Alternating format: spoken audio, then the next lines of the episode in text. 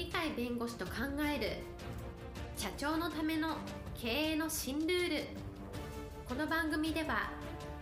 企業が選ぶ弁護士ランキングで税務部門1位に輝き70冊以上の本を出版し多くの経営者を支えてきた鳥飼茂勝が社長経営者独立希望者起業家のための経営の新ルールについてお伝えしていきます。それでは今回の番組をお楽しみください。皆さんこんにちは。お元気でしょうか？元気が全ての源です。元気でないと人生つまらなくなりますね。鳥飼から元気をお届けします。はいパラリーガルの高瀬です。今日のテーマはですねこれからは大きな変化の時代だと。いうことでそしたら経営もちょっと変えなきゃいけないんですね。というのでこれからは両立て経営が必要ではないかと。こういうテーマでございますはい今日のテーマえこれからは両立て経営が必要ということなんですけれども。今令和時代っていうのは社会が非常に大きく変わるとこういう時代だと思うんですけれども皆さん方もご存知のように SDGs という言葉が流行ってますけどこれは持続性のある研究開発が旗印になるというのはこれからの経営の在り方だと。つまり地球規模の発想で経営はしなきゃいけないという話になってきているわけです。ちょうどそういう今の時期に世界中で頭が抱えるようなコロナウイルスの影響が実は大きく出てきていると。まさに地球規模の問題として取り上げなきゃいけないこういう中にあっては今までの経営っていうのは今まで通りでいいのかというと地球規模で物事を考えるとなると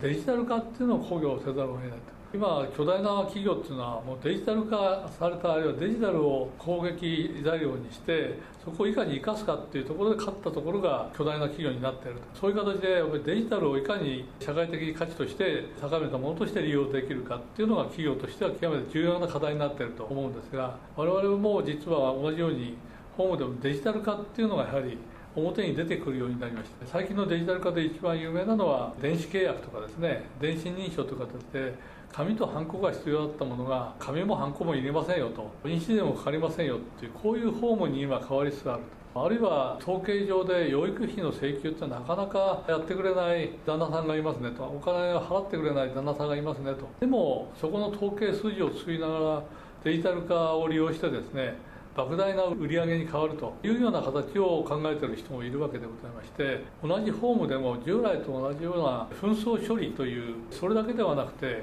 紛争処理以前のところで勝負をつけてしまうと。いろんな方向性を決めてしまうと。こういうのが発想のビジネスモデルを変えていくって発想があるんですね。そうすると社会的に見るとやっぱ紛争はなくならないから紛争処理的な意味での従来型の弁護士だけでやる仕事っていうのとデジタルを活用するとなると弁護士だけではなくてデジタルを活用できるようないろんな他の業界の人たちと一緒にやらなきゃいかんと。あるいはそのためにホームが非常に広くなって先手を打つとか弁護士と税理士が一緒にやらなきゃあるいは弁護士が FP と協力しなきゃできないようなそういう複合的なものを一緒にやるような意味での境界領域において協力してやる独立型とは違ったやり方をやらなきゃいけないっていうこういうビジネスモデルが出てくるので前のその独立型っていうか紛争処理型は一種のやる弁護士がほとんどこれやってますからレッドオーシャン。弁護士の数増えてるからますますレッドオーシャン。それに対して先手必勝型の境界領域で他の税理士さんとか FP とか協力して一緒にやろうよというのはまだあんまりやってないけどこれから必要になるという意味ではブルーオーシャン。この両立てをやるような経営の方向が今から出てくるんではないか。あるいは先手必勝型というのか境界領域型のが市場は広いのでその広い領域で仕事をすると